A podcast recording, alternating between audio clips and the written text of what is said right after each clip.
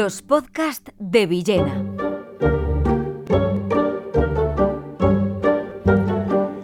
La vida inteligente de Paul Valéry.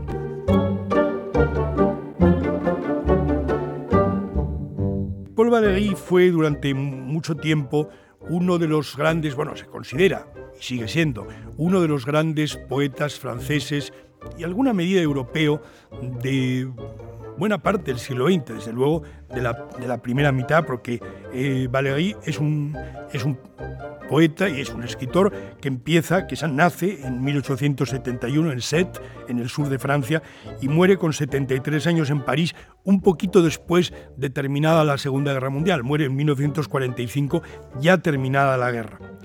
Eh, es un hombre peculiar porque es primero un poeta, un poeta que escribe eh, dentro del mundo simbolista, es un poeta simbolista de calidad, pero que luego tiene un corte, un corte extraño eh, que él cita la noche del 5 de octubre de 1892, donde él anota noche mística, pero bajo el signo de la nada.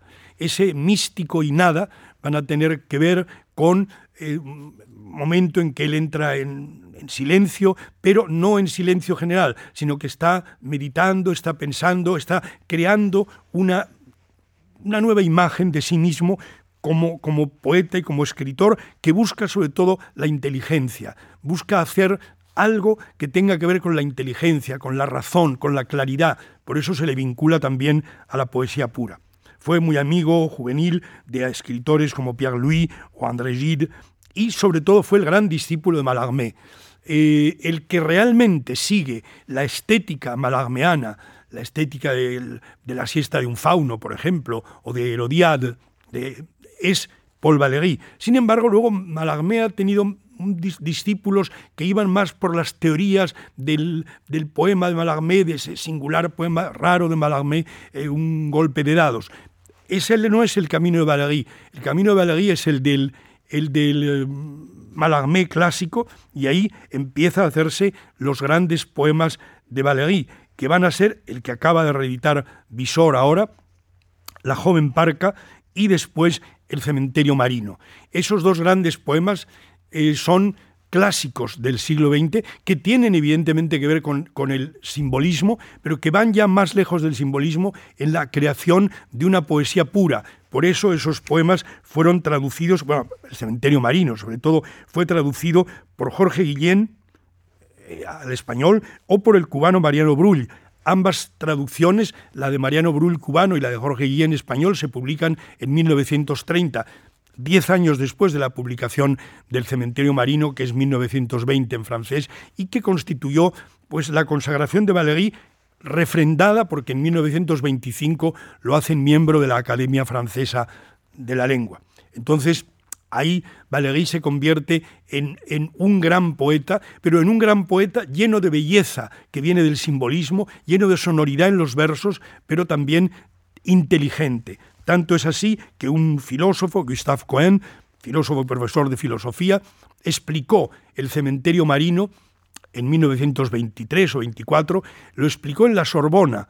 Estando delante Valéry, el propio Valéry lo oía y eh, Gustave Cohen está explicando el cementerio marino. Cuenta qué significa esa belleza de palabras, qué hay detrás de la belleza de las palabras. Lo explica como un poema filosófico, siendo a la vez también un poema enormemente estético y de gran belleza. Pero a la vez Valéry había, hecho desde finales del 19, desde 1896, con la velada con Monsieur Teste, y luego otro libro que se llama Varieté de 1924, que son reflexiones y, textos, ya esto es en prosa, todo, sobre muchas cosas de variedad, o sus famosos cahiers, sus cuadernos, donde pasó durante muchísimos años, casi toda su vida, anotando cosas y algunos consideran que estos cuadernos son la obra magna de Valéry, porque son reflexiones de todo tipo durante muchísimos años, siempre buscando la lucidez, siempre buscando la razón, siempre buscando la claridad, incluso podemos decir la tormenta de la claridad, pero esa tormenta de la claridad que al mismo tiempo lleva a la luz y, como ya se ha dicho, a la nada, que también era un tema eh, de, de, de Mallarmé. Pero, claro, Valéry va en muchas cosas más lejos que Mallarmé. Podemos decir que Valéry, que es un poeta muy recomendable y un escritor de prosa, un ensayista muy más recomendable también, o igualmente recomendable, eh, que ha seguido esa luz de la razón como él creía que había hecho, por ejemplo, Edgar Allan Poe, al comentar cómo había hecho su poema El Cuervo, en el famoso texto Filosofía de la Composición.